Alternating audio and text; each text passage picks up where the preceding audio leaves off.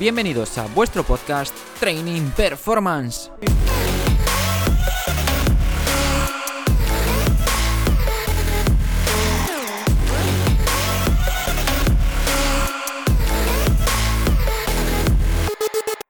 Muy buenas a todos. Hoy estamos con Richie Álvarez Puig, es futbolista profesional de aquí de Vigo. Jugó en categorías inferiores en fútbol base vigués, en Alerta, en Areosa, luego pasó a Celta B, pasó a, también a debutar con el Celta, con el primer equipo, y luego probó suerte fuera en Córdoba, llegando a Girona, donde se consolidó como titular, como capitán muchísimos años, y finalmente, eh, tras conseguir el ascenso a Primera División, eh, dejó el fútbol por problemas de rodilla, que ya nos contará él luego cómo fue aquella experiencia. Ahora mismo eh, trabaja como, bueno, se dedica al entrenamiento, es segundo entrenador en, en el Areosa de Liga Nacional Juvenil. Y nada, es un placer, un placer tenerte aquí con nosotros, Richie. Muy buenas, ¿qué tal?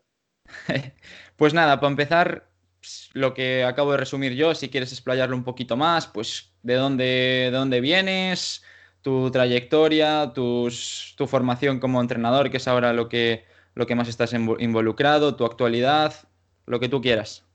Bueno, ya como tú dijiste, empecé a jugar al fútbol en, en el Alerta Traviesas. Eh, bueno, yo siempre viví en Coruso, en casa de mis padres, y, y teníamos el Alerta que entrenaba en Samil cuando era campo de tierra.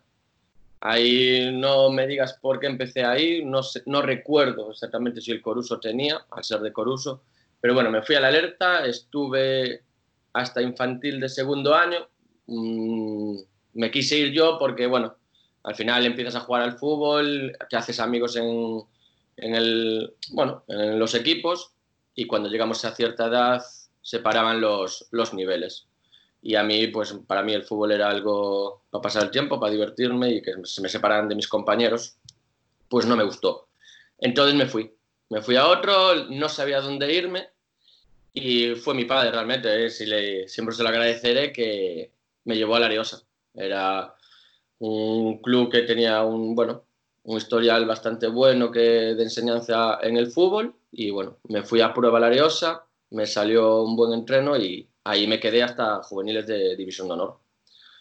Y estuve, bueno, eh, los dos últimos años míos de juveniles en División de Honor. El último nos salvamos con antelación y me cedieron al Gran Peña los, el último mes, creo que jugué cuatro o cinco partidos. Y al acabar, pues mmm, mi intención era seguir jugando al fútbol, dedicarme a esto, y me fui a, a prueba al Celta B, con Rafa Sáez, un equipazo. Eh, Jonathan Aspas, Borja Ubeña, Isaac, Goran, Jorge, Luciano, había un equipazo.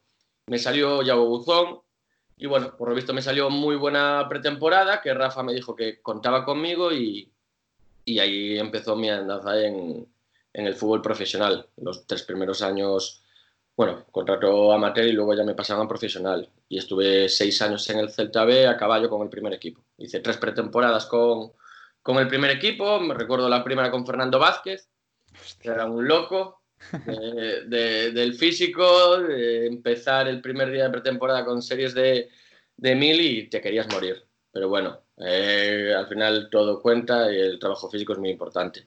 Y luego, bueno, llegué a debutar en segunda con, con Stoikov, de lateral derecho.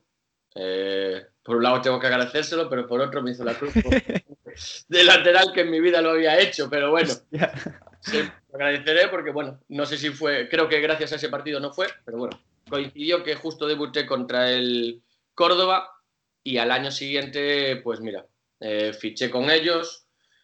Eh, mi representante me dijo que esperase, me habían aparecido muchas cosas y aguanté, aguanté y también arriesgué, porque al final, bueno, fue un contrato que ganaba menos de, de lo obligatorio, porque los contratos en fútbol, bueno, tienes un mínimo para cobrar y yo me fui cobrando el mínimo. Quería, bueno, intentarlo, había que arriesgar y cobrar un poquito menos que para salir. Y bueno, fue un año complicado, sí que es verdad que no era joven, pues salí con 24, no considero que en el mundo del fútbol seas joven, pero me fui de casa con 24. Eh, pasé un año difícil porque estaba acostumbrado a jugar todo en el Celta B y ese año jugué 12, 13 partidos. Eh, tuve problemas con el entrenador, que a día de hoy para mí es un espectáculo entrenador, eh, cada uno a su estilo, era Lucas Alcaraz. Y bueno, eh, quise dejarlo, llamé a mi repre llorando de aquella en Córdoba y, y, me convenció, entre él y su mujer, Minerva, pues me convencieron para, para seguir adelante. Al año siguiente, en Córdoba, jugué todo, todos, creo que fueron casi 40 partidos, con Copa del Rey y tal, 38, 40 partidos. Y, bueno, fue también en lo deportivo fue bueno porque jugué todo, nos salvamos, también achuchados a final de temporada, pero fue complicado económicamente. Estuvimos seis meses sin cobrar, eh, de aquella yo no cobraba un dineral, al final estás fuera de casa, pagas alquiler, pasas, tenía un piso que pagar aquí en Vigo, pues bueno, eh, lo pasas mal, son seis meses. Me quisieron renovar, no quise por el problema que había y bueno, mm, me salieron varias cosas, Jerez, Almería, pero me decanté por el Girona, cosa que no me repetiré jamás. Eh, que te llame el entrenador y el director deportivo del club, pues al final quiere decir que, que muestran interés hacia ti.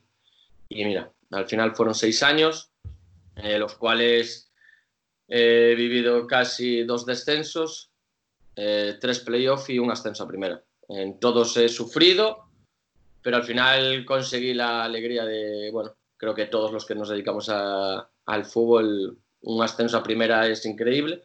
Si luego pudieses debutar ya sería la hostia, pero bueno, desgraciadamente eh, empecé en juveniles en se me rompí los dos meniscos, Celta B, ligamento cruzado de la izquierda, en el Girona, ligamento, de, ligamento cruzado de la otra, menisco externo y bueno, y desgaste de cartílago.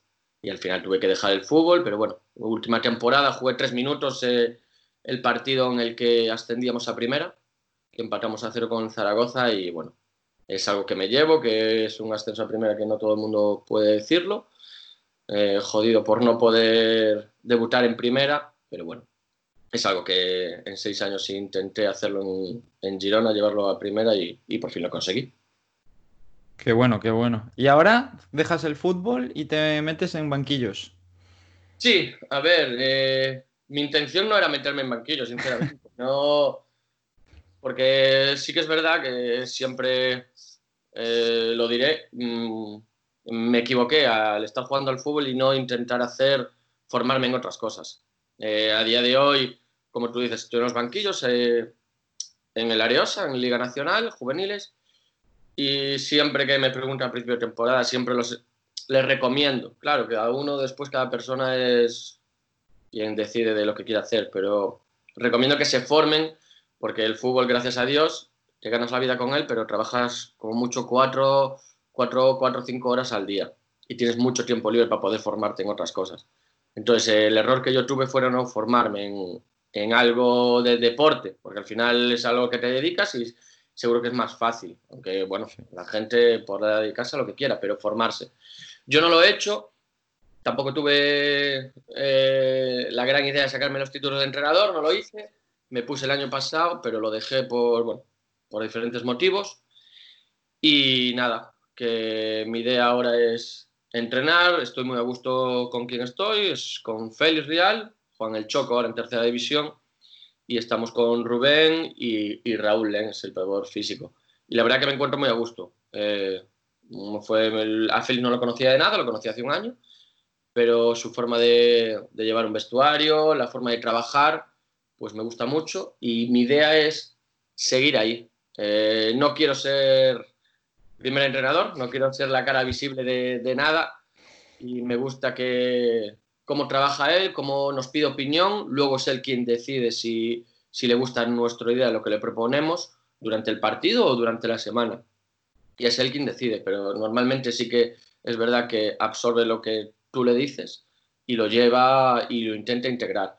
Entonces es mm, la forma de trabajar, que, de trabajar que me atrae de él, que me gusta y por eso sigo con, con él un año más.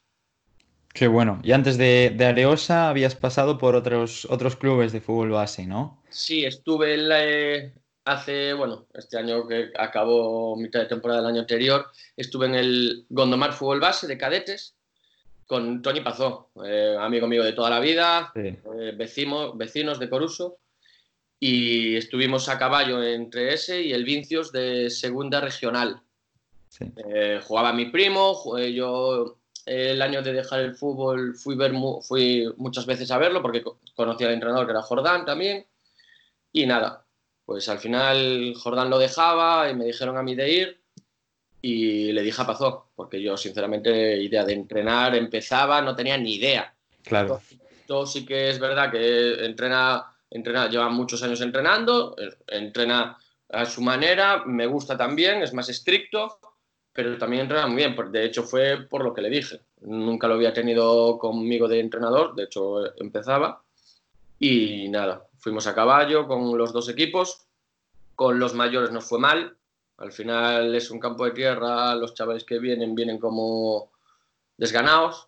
Al final los veranos fueron los que más tiraron de, de ahí. Bueno, había partidos que me sentaba solo en el banquillo sin, sin suplentes. Entonces no era serio el, el eh, los, los, jugadores, el club sí. El club, la verdad, no tengo nada que decir. Y luego con los chavales cadetes nos metimos para ascender a una categoría en cadetes, pero el club decidió desprenderse de, de nosotros antes de empezar el playoff.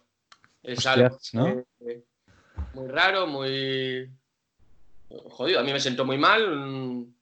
Le deseo todo lo mejor a los chavales y ya está. El club, la verdad, que para mí dejó mucho que desear y no quiero saber nada, pero bueno, pues no, son, no eran formas, pero cada uno hace las cosas como quiere. Y nada, sí. año Ariosa y a seguir, a ver cuándo empieza. Genial, a ver, a ver, ya estamos, estábamos hablando antes, de tema de fichajes, ahora en Nacional hay mucho equipo de las zonas, un poquito más complicado. Tú te metes en tema de fichar porque conoces jugadores, hacéis seguimiento, todo eso, lo, conoces un poquito cómo funciona. A ver, yo no, ya, te acabo de contar que llevo desde el año pasado en claro. tal y cual, conocer muchos chavales del Gondomar sí que conozco, y luego de lo que ves por ahí, familiares que, que tienen hijos, pues que me gustan como claro. de enfrentarte a ellos. Se, eh, normalmente Félix conoce muchos chavales, Félix es un enfermo de, esto del fútbol, da igual la categoría que sea, conoce mucho, sabe mucho y él se mueve. También Humberto, que es la cara de, la Ariosta, pues se mueve mucho. Y bueno, eh, como tú dices, ahora es muy complicado fichar, hay muchos clubes, se ascendió el Choco, en la División de Honor, está el Valmiñor, Valmiñor también tiene Nacional, está el sí. Boutas, está el Valladares, Porriño queda un poco más lejos, pero sigue estando en Nacional. Es complicado. Al final nosotros tiramos, intentamos tirar mucho de, de la base, en este caso el Comesaña, que está, está en... En Gallega. En Gallega. Casi se mete, ¿eh? Sí, sí, sí, sí. No, no, al final los dos equipos, Areosa y Juveniles de Comesaña, nivel, sí. pues dieron, dimos un nivel alto y por culpa de esto, pues al final no pudimos intentar ascender. Mm. Pero bueno, al final es eso, ya te digo, intentamos tirar de lo que tenemos en casa, formarlos mm, de cara a un futuro y está claro que siempre hay que tirar de fuera. Y ahí ya te digo, un ver feliz y yo si conozco algo intento traerlo, este año estoy intentando traer a, a uno y a ver si, si lo convenzco. Pues genial, pues ahora te metes en, en Areosa, vuelves a, a lo que nos contabas antes, a, a un, un, club en el que diste, digamos, el, el, paso un poquito más a mayor nivel en, en, la etapa de fútbol base. Cuéntanos cómo fueron tus inicios y qué, cómo mejoraste, si notaste realmente el cambio de pasar de, de alerta a ir tareosa, la metodología de entrenamiento, por qué, qué, te decantó, si tuviste otras ofertas y te decidiste a quedar en, en Areosa. No, a ver, ya te dije, de la alerta me fui porque yo jugaba con mis amigos desde, desde Alevines, con los que llevamos toda la vida y al final llegar a infantiles hacen equipo A y equipo B. A unos nos pasaba un equipo y otros a otro. Y me fui por eso. Ofertas al final en esas edades mmm, no recuerdo tener y me parecería una tontería tener ofertas en edades de formación Me fui ahí por mi padre, ya lo digo, siempre se lo agradeceré porque a mi padre le gustaba cómo entrenaban a los niños y aprendí muchísimo. Aprendí desde, desgraciadamente, que falleció Davila, Marcos, Humber, eh, estaba ahí Guillermo Troncoso, pues aprendí mucho de todos ellos. Y al final, pues no digo que en el alerta no, no, aprendiese, porque tuve Geno, Sergio, Alfaya, José Luis, me acuerdo muchos de mis entrenadores, Carlos de Andrés, Juan Carlos de Andrés, el que está con ustedes ahora. Sí, sí, sí. Ellos, y de todos aprendes.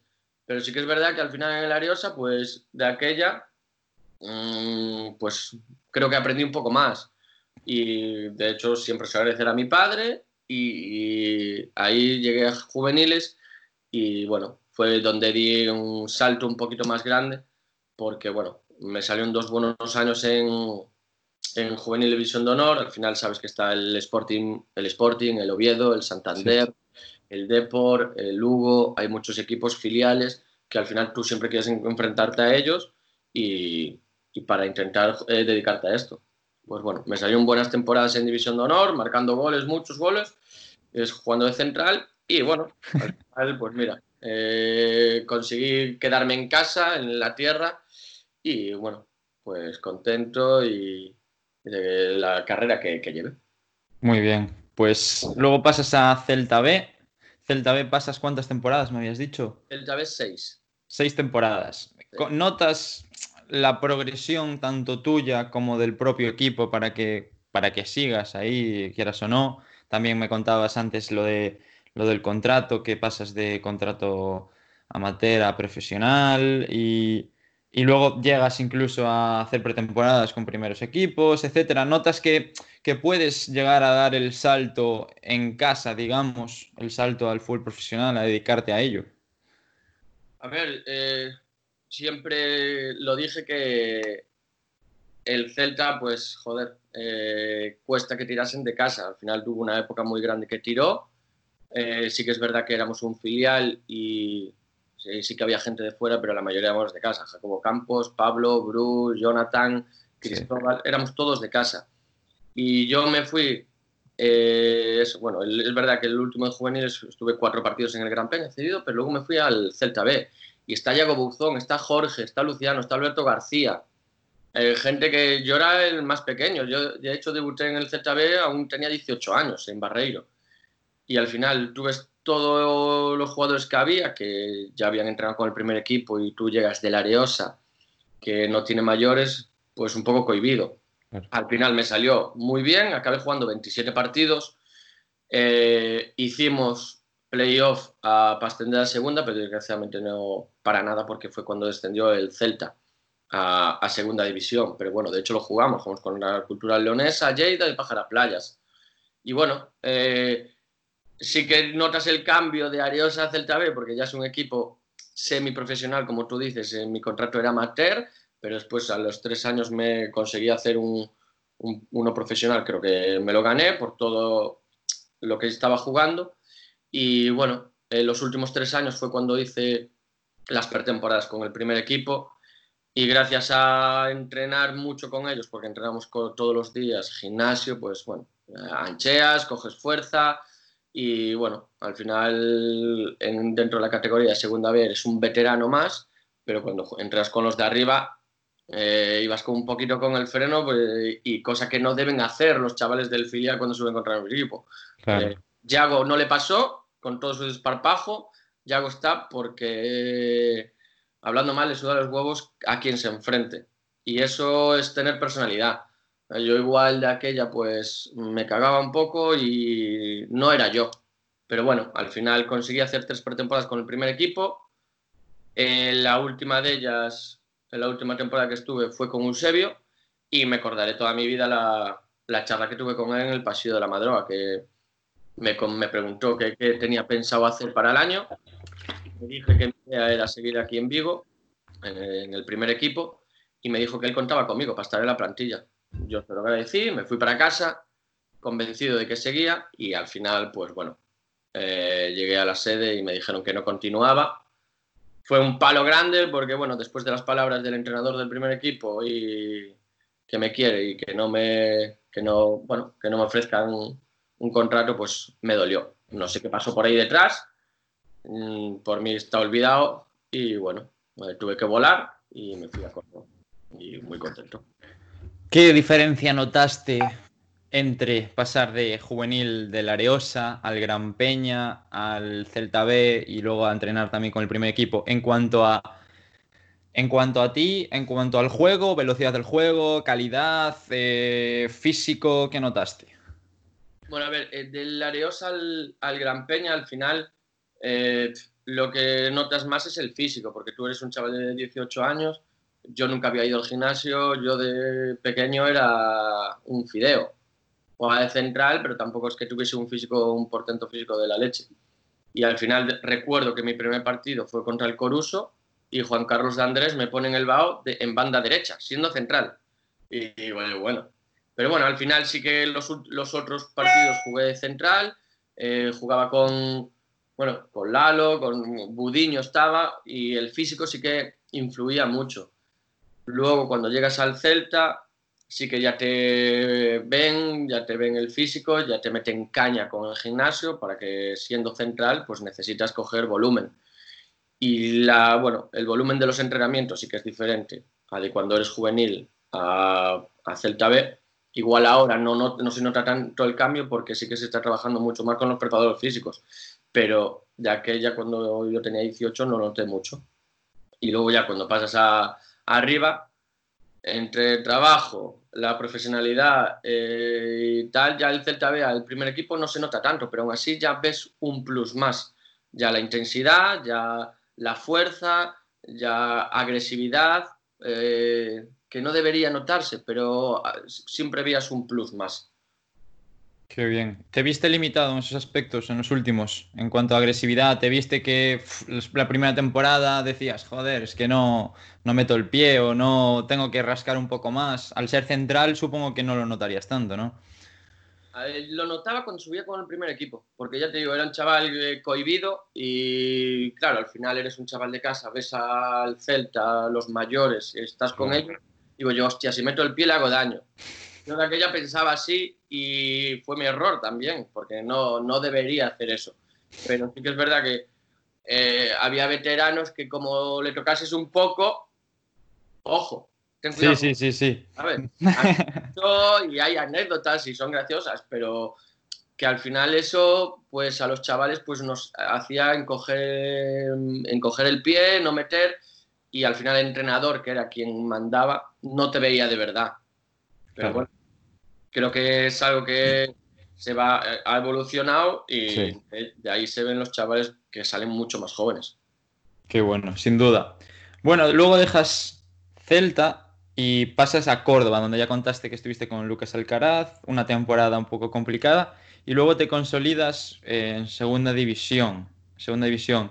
¿Cuáles crees que son las claves para pasar eso de un filial, de tantos años en un filial que parece que ya te estancas, no vas a salir de ahí, a, pues no sé, a decir, pues venga, lo intento fuera. Y aunque no salga bien al principio, sí que lo vuelves a intentar, sigues ahí y al final, pues sale, por, por cojones, sale. ¿Qué crees que, fue o cuáles crees que fueron las claves? Al final es eh, no darse por vencido, porque yo sí que es verdad que en un primer momento eh, me di por vencido en Córdoba porque no jugaba lo que, lo que venía siendo normal en mí en un filial, pero claro, no me daba cuenta que estaba en, en el Celta B. Tenía 23 años en el Celta B, llevaba 6 años ahí. Entonces, pasas, das el salto a un club de segunda división, un club que el Córdoba quiere ser uno de los grandes de Andalucía y no juegas todo lo que uno quiere. Al final hay más jugadores, hay jugadores como Gaspar que juega el Valladolid, Atlético en Madrid, Agus, eh, David, eh, Jesús Rueda, había jugadores en mi puesto que en el físico ya me ganaban, entonces ya yo iba por debajo. Y al ver que no jugaba, pues yo quise dejarlo, quise, volver a mi casa y bueno, tuve una llamada con mi repre que al final fue entre él y su mujer quien me convenció. dice, Richie, si lo quieres dejar, pues déjalo. Pero eh, si quieres dedicarte a esto, hay momentos muy duros en el mundo del fútbol y uno de estos y uno de ellos fue ese. No jugaba, pues me vine abajo y no. La verdad que me di cuenta de que eh, en ese momento fui un caprichoso, no jugaba lo que tenía que jugar, pues para eso hay que entrenar. Y al final seguí entrenando. Sí que es verdad que ese año al final jugué cuando había sancionados y porque los que estaban eh, jugando lo estaban haciendo bien. y yo no tenía un puesto eh, a día de hoy, o sea, en ese momento. Al, día, al año siguiente, pues mira, seguí, en, partí desde cero con todos ellos y me salió la temporada pues más o menos que yo quería, porque jugué todo, fallé poco y de ahí a que quisieran renovarme. Entonces yo creo que es la constancia, el esfuerzo, al final el fútbol, si no te esfuerzas y si no trabajas y si no entrenas, no llegas a nada, porque puedes tener calidad. Al final los que llegan con calidad son uno o dos, pero sin, sin esfuerzo y sin trabajo es complicado que, que mantengas en una categoría. Muy bueno, muy bueno. Sí, sí, sin duda. tienes, que, tienes que remar contra corriente, sobre todo en esos momentos. Vale, pues luego dejas eh, Córdoba, como ya nos comentaste al principio, y te vas a Girona. Girona, otros seis años. O sea, pasas mucho tiempo en Celta y mucho tiempo en, en Girona. No te lo pregunté antes con Córdoba, pero ¿qué es lo más sencillo o lo mejor, la parte positiva y la parte mm, peor de irte fuera, digamos, tras tantos años en casa? A ver, yo creo que te haces más hombre yéndote de casa. creces más, eh, también vives, unas, vives experiencias diferentes. Yo es algo que quería, porque sí que tenía para jugar en tercera división en Galicia, pero yo quería eh, aspirar a algo más. No quiere decir que sea poco, pero bueno, al final tú quieres jugar, dedicarte al fútbol. Eh, ser un privilegiado y vivir de lo que te gusta. Y al final me fui por eso, me fui de casa por eso. Y al final, pues bueno, yo creo que ganas experiencia, eh, te haces un poquito más rápido hombre, porque te vas de casa, dependes de ti mismo, no tienes a papá y a mamá. Que, eh, eso es muy importante, porque que lo tengas ahí, que te ayude siempre de ellos, al final no creces tan rápido como, como debes. Al final bueno, eh, yo creo que es una parte bastante importante la de irte fuera eh, joven, que es complicado, es difícil, pero te ayuda a crecer como persona y bueno, y cajas, coges ese, plus que, que, te hace falta. Sin duda. En Girona, eh, Tuvisteis, evidentemente, temporadas buenas, temporadas malas, casi entráis en playoff muchas veces, otras veces os salváis, otras veces ascenso. Eh, ¿cuáles, ¿Cuáles fueron los momentos buenos y los momentos malos, deportivamente, digamos? Luego ya pasamos a los personales. A ver, los malos, eh, es que, eh, personal te iba a decir ya, porque el primer año ya yo ya me rompo el ligamento cruzado. Hostia, vale. En enero me rompo ligamento cruzado a mitad de temporada. Es un año jodido, yo no puedo jugar y es el año en el que nos salvamos. Al final nos salvamos matemáticamente nosotros, pero fue el año que el Villarreal descendió y el Villarreal B descendió a Segunda B. Y eso ya nos, nos aseguraba. Pero bueno, al final el equipo se salvó matemáticamente sin, sin, sin problemas. El año siguiente fue el de Ruby, eh, fue otro año que siempre lo diré, para mí es el mejor entrenador que tuve en el mundo del fútbol. Jugué con él 14 partidos, hicimos playoff, perdimos la final con el Almaría. Y para mí, eh, habiendo jugado 13, 14 partidos con un entrenador y decir que es el mejor entrenador que tuve, dice mucho. Claro. Porque fue un tío claro, siempre habló con los jugadores, éramos 25 en plantilla y a día de hoy creo que ninguno estaba descontento con él. Su forma de trabajar, pues fue todo, todo. Y luego, bueno, eh, fue un año jodido porque perdimos el, fue la primera vez que el Gino hacía un playoff, la primera división, perdimos contra la Almería.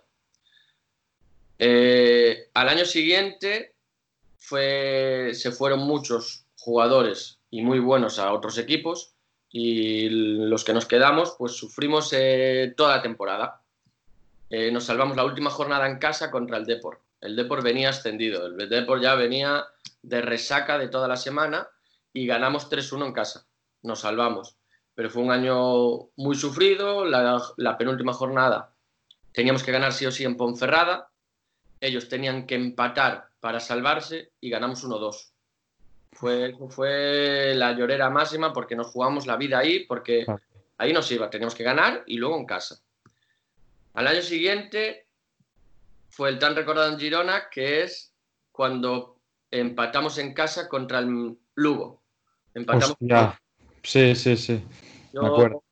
Jugamos en Mallorca, ganamos 0-1, me expulsaron, siempre recordaré la expulsión porque fue con Pedro Vigas, que está en, el Eibar ahora. No fue, fue una gilipollez, creo que se podía suspender y me comí las uñas en, el, en, el, en la grada con mis padres.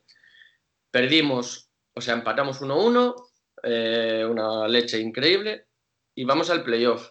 Nos toca el Zaragoza, ganamos 0-3 y luego en casa perdemos 1-4. O sea, fueron dos semanas entre Lugo y eso, porque jugaba sábado, miércoles. Me acuerdo, sí. Y fue la peor semana en el fútbol de mi vida, porque fueron dos hostias increíbles, tanto para jugadores como para la afición. La afición pensaba que nosotros no queríamos ascender, y es algo que la gente se equivocaba.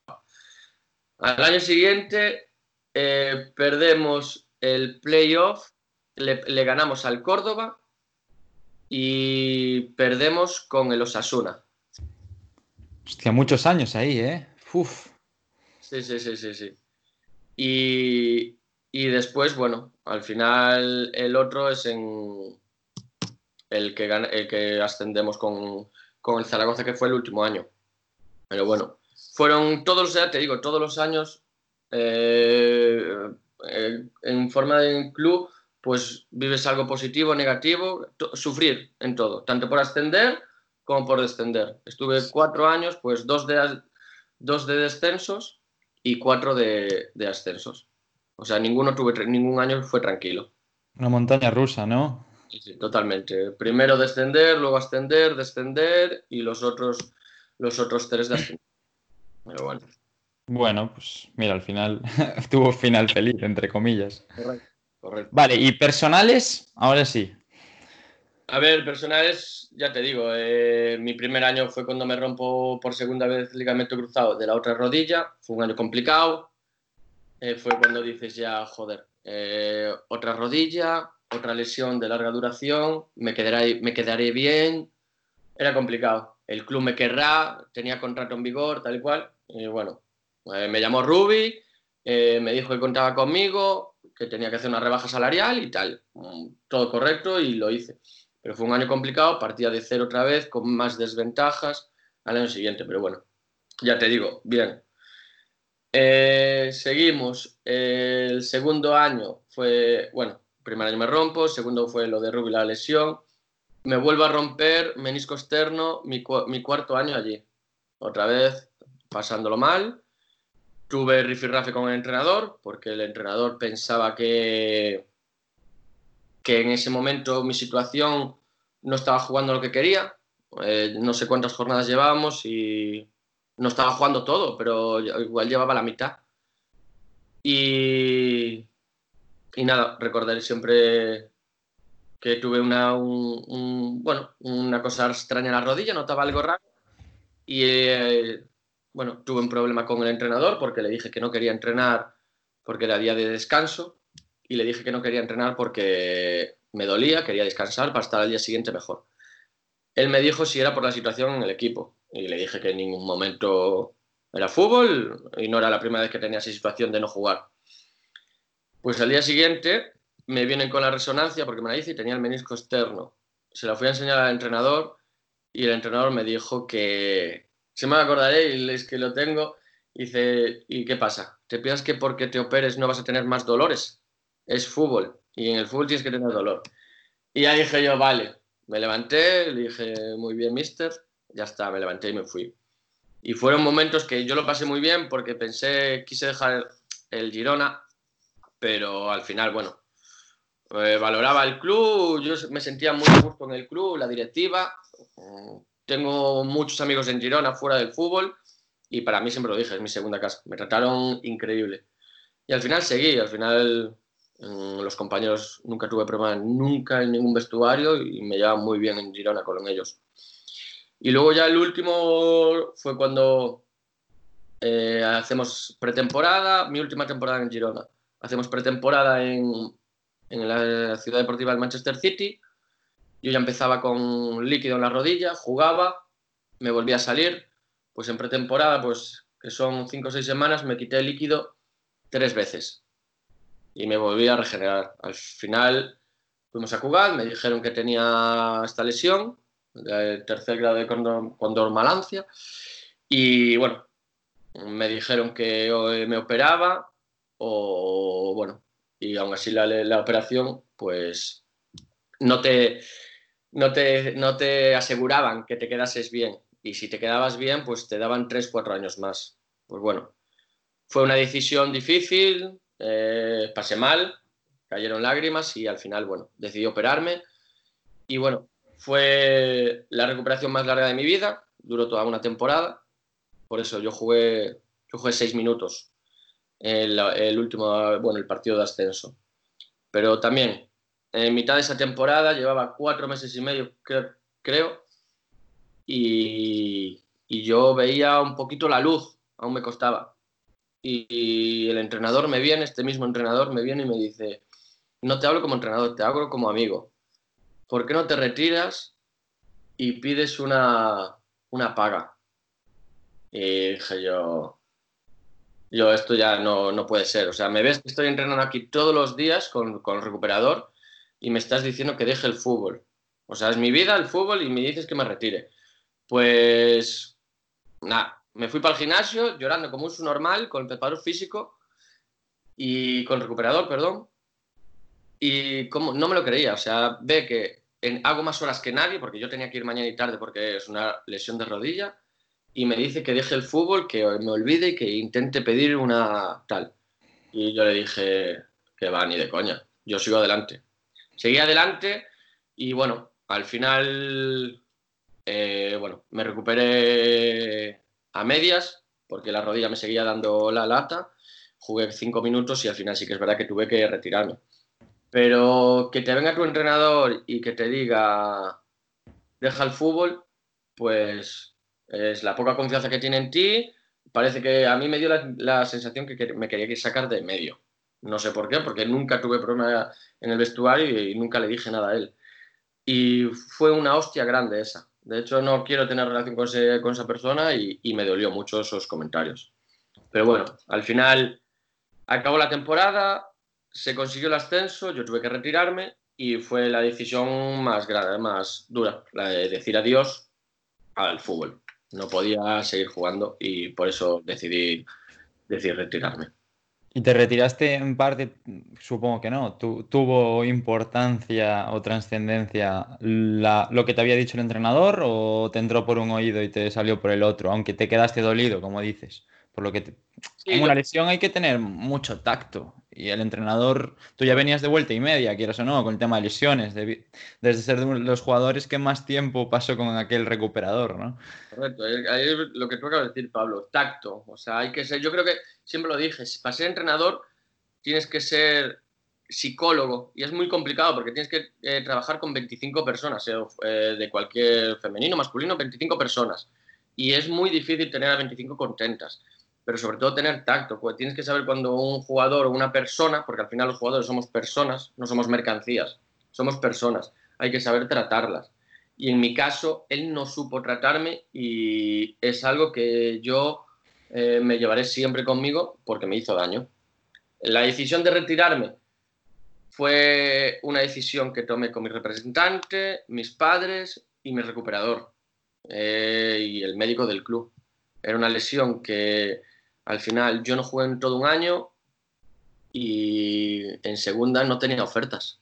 Me podía ir un segunda B, pero dije no, o sea, no quiero sufrir, tengo que darle más cariño de lo normal a mi rodilla y nadie me garantizaba que recuperarme al 100%.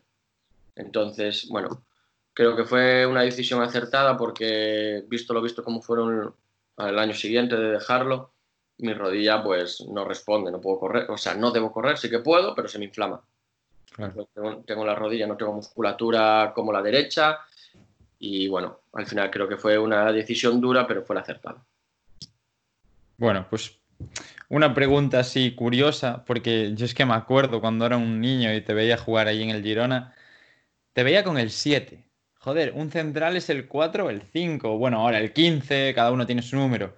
Pero claro, yo te veía con el 7 y yo, ¿pero por qué el 7? A ver, ¿cuál, ¿cuál, es la historia? ¿O siempre fuiste el 7? ¿Siempre quisiste ser el 7?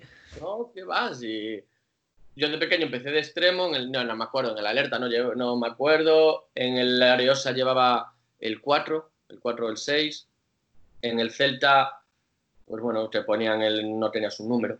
Claro. Luego ya cuando pasas al Córdoba, decidí el 14 porque mi abuelo nació el día 14. Yo me llevaba muy bien con mi abuelo de en Coruso y el que es de Coruso y, bueno, decidí el, el 14 por mi abuelo. Cuando llegué a Girona, mi primer año, tuve el 14, pero mi primer año me rompí la rodilla y yo soy muy supersticioso. Eh, al siguiente año eh, iba por orden de veteranía en el, en el equipo y dije, me voy a cambiar. Y me cambié para la mitad, para el 7. Eh, sé que era típico, un central con el 7, pero bueno, Zidane llevaba el 5. Entonces, eh, digo yo, el número no tiene nada que ver, al final es el jugador. Eh, mucha gente se mete conmigo, central con el 7, que he flipado, y dije yo, pues mira, pues ya me he flipado, pero no creo que sea flipado, es, es algo gracioso, es, eh, es un número al final. Anecdótico, sí, Ah. claro. Es un número. Que conste que la gente se reía y se metía conmigo, pero a mí me gustaba, ¿eh? Me gustaba el 7 y es un número que a mí me gusta mucho y siempre lo llevaré. Sí, sí, sí. sí. Muy bueno, muy bueno. Pues mira, al final no fue tan. La historia no fue por superstición ni nada. Mira, mejor. Vale, y ahora por último, eh, como nos comentabas, segundo entrenador.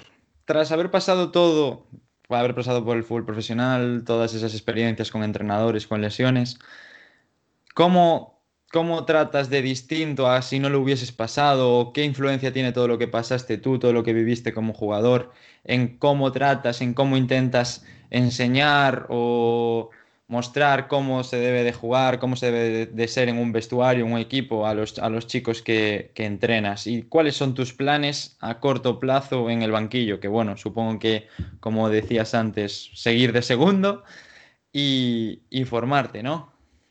A ver, eh, en el día de mañana, tal, lo que tú acabas de decir, mi idea es ser, un, ser segundo entrenador y llevarme, o sea, ya te digo, a día de hoy estoy con Félix y, y muy bien con él. Eh, si él quiere seguir conmigo, contar conmigo, pues seguiré.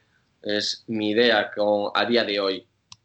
Eh, después, transmitir la época profesional a los banquillos, en este caso a niños, no es fácil. Yo ahora cuando empecé a ser, bueno, a ser entrenador, a parecerme a un entrenador, pues eh, lo sigo diciendo, no es fácil ser entrenador. No es nada fácil. Yo de aquí le pido perdón a mis entrenadores porque yo era un vinagre en el vestuario, porque tenía carácter y me gustaban las cosas bien hechas. Y es difícil. Yo intento eh, decirle a Félix algunas cosas con las que yo viví, algunos, al final son unas bases que tienes que, que, dejar claras para que más o menos no sea el profesional, porque es un, yo creo que juveniles y Félix también, el cuerpo técnico, es una edad formativa, igualmente, aunque sea Liga Nacional, División de Honor, son niños eh, que ya hacen más cosas, pero es formativa. Y quieres darle un poquito de profesionalidad. Y algunas cosas sí que sé llevarlas y otras cosas, Félix me dice, Richie, tranquilo, estos son niños y por no, no sé diferenciar algunas cosas y por eso aún tengo, yo tengo que aprender todavía, tengo que formarme mucho. Yo no tengo ni idea. Félix eh, tiene, los, tiene los títulos de entrenador y yo tengo que empezar aún, no tengo ni uno. Y por eso tengo que formarme y a tratar a los chavales. Eh, intento, claro, eh, el cuerpo técnico, unos tienen más paciencia que otros, saben llevar el carácter de un chaval y a lo mejor depende, dependiendo del carácter de ese niño, va a hablar uno u otro. Eso lo sabemos llevar bien. Y bueno, eh, refiriéndose a la profesionalidad, eh, por ejemplo, es una. Es, es tont no, tontería no, pero creo que algo básico es los tiempos, las horas. Yo creo que tienes que dejar claro la hora que empieza el entreno, la hora que hay que hacer y los momentos para qué son cada cosa. Eh, los balonazos, cosas que nosotros no hacemos en profesionales, que lo hagan los niños, a mí me revienta. Y que son niños, y yo hay cosas que, claro, sí, te, sí, sí. que, a ver, que al final no pasa nada, porque yo siempre estoy muchas veces de cachondeo con los niños cuando se puede. Cuando no, pues yo me caliento, me gusta que las cosas se hagan bien y que sean serias. Y son cosas que al final, gracias a Félix, Rubén, Raúl, quien esté ahí, pues dicen esto sí, esto no, y lo vamos hablando porque eh, yo les llevo eh, algunas ideas o cosas que, que viví y ellos, como ya te digo, intentan absorberlas y aplicarlas a la categoría en la que estamos. Pues perfecto. Espero que, siga, que siga así, sobre todo con los balonazos, ¿eh? que yo tampoco lo soporto. vale, pues dejando ya la parte más, más específica de toda tu trayectoria de actualidad, ahora pasamos a las preguntas o temas un poquito más, más tipo que hacemos a, a todos los que pasáis por aquí. En primer lugar, tus objetivos a corto, medio y largo plazo, tanto personalmente como profesionalmente, los que tú quieras. Bueno, eh, a corto plazo son sacarme los títulos de entrenador, porque al final si quieres sentarte en el banquillo siendo segundo, siendo lo que tú quieras, tienes que tener el título de entrenador. Eh, mi idea es sacarlos, bueno, mi idea no, es lo que tengo que hacer para el día de mañana, pues bueno, como ya te dije, sentarme en el banquillo. Eh, mi idea a día de hoy es eh, seguir entrenando. Eh, todos sabemos que la Ariosa es un club que los entrenadores no cobran y mm, yo a día de hoy no, ni Félix estamos cobrando. Félix sí que es verdad que quiere dar el salto e intentar algo más, pero como está a caballo con Choco de tercera división, pues otro año más mínimo en el Ariosa va a seguir. De ahí a que sigamos nosotros. El día de mañana, si Félix eh, se va y quiere continuar conmigo, no me importaría. La verdad que no me importaría, pues ser su mano derecha y, seguir trabajando juntos porque me gusta eso. La filosofía que lleva, el trabajo y, y la verdad que la idea de fútbol que tiene y cómo la transmite al campo me gusta. Entonces, mi idea a largo plazo pues sería trabajar con él. Perfecto, perfecto. Siguiente, lo que me comentabas antes de empezar a grabar. Top 3, esto siempre son, siempre empiezo por top 3 de libros o los libros que más te hayan gustado sobre entrenamiento, pero bueno, al fin y al cabo, al tú dedicarte al, fútbol como jugador, pues puedes comentarnos cuentas, eh, anécdotas, eh, libros de algún entrenador que leíste, el Rafa Nadal, lo que tú quieras.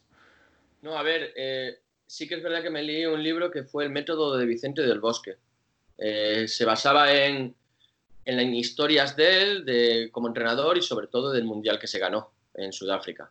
Y es un libro que eh, Vicente del Bosque, ahí donde estaba, a mí me parecía un hombre muy tranquilo y bueno, muy suyo y me caía bien. Y por eso me lo compré. ¿eh? Tengo que decir que no lo leí entero, pero me quedaba, me quedaba muy poco.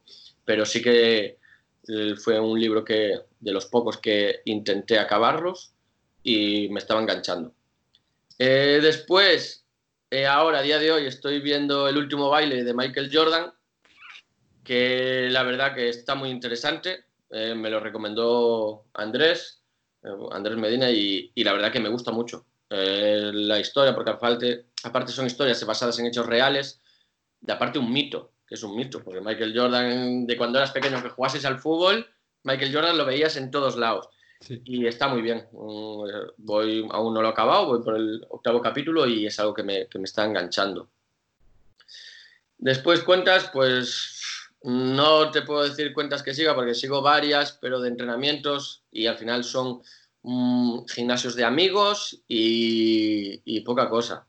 No, no te sé decir Nada más. Lo que sí que anécdota y que yo es algo que siempre valoré y siempre conté y es algo cómico para mí, pero para mí es importante porque si a alguien le preguntan por Richie futbolista, pues dicen el golpeo de balón que tiene.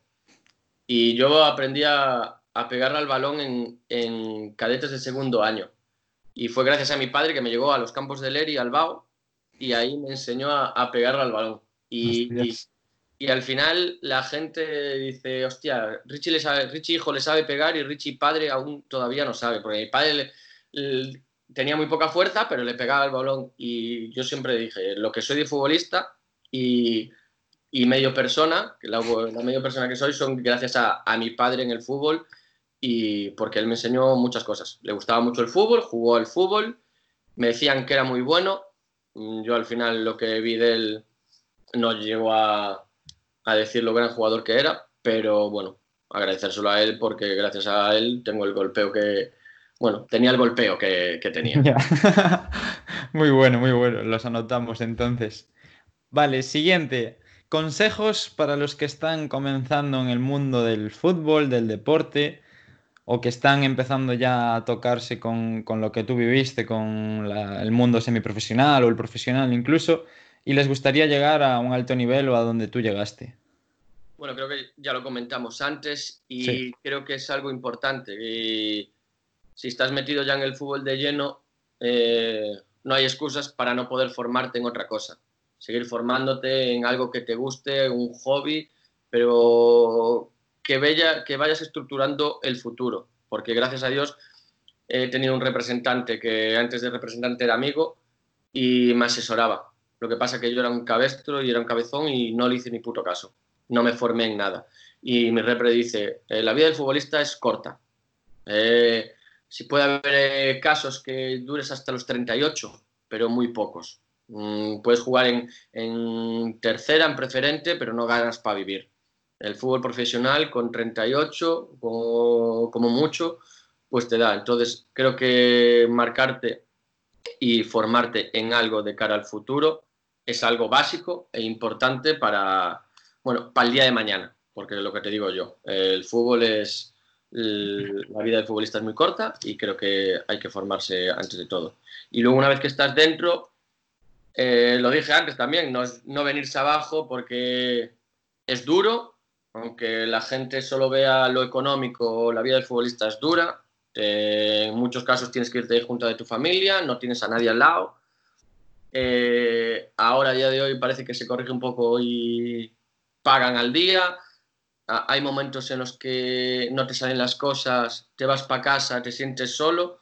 Hay que ser fuerte. Al final eso te curte, te hace eh, persona eh, y sobre todo cuando te vengas abajo, pues bueno, a echar una llorera no le viene mal a nadie. Lloras en casa, pero al día siguiente te levantas y sigues adelante. Y trabajar, trabajar mucho. Eh, los preparadores físicos suelen ser muy buenas personas y suelen asesorarte y, decirte lo que tienes que trabajar y en lo que te viene bien a ti en la musculatura, sobre todo, el trabajo físico, pero sobre todo eso, seguir trabajando y, no venir abajo nunca. Esta no está, pero me, interesa. Eh, si no hubiese sido futbolista, ¿qué hubiese sido? Es, es la típica pregunta que te diría que no tengo ni idea, tío. De pequeño decía astronauta y veterinario, pero, pero no sé. La verdad que no tengo ni idea. No tengo ni idea porque, eh, gracias a Dios, el fútbol me fue de cara siempre y nunca tuve algo, nunca tuve una idea por la cual formarme. Tuve la, tuve la suerte de, que el fútbol me fuese rodado. Si el fútbol no me fuese rodado, pues a día de hoy no podría estar hablando contigo, porque no estaría en el mundo del fútbol y no me entrevistaríais.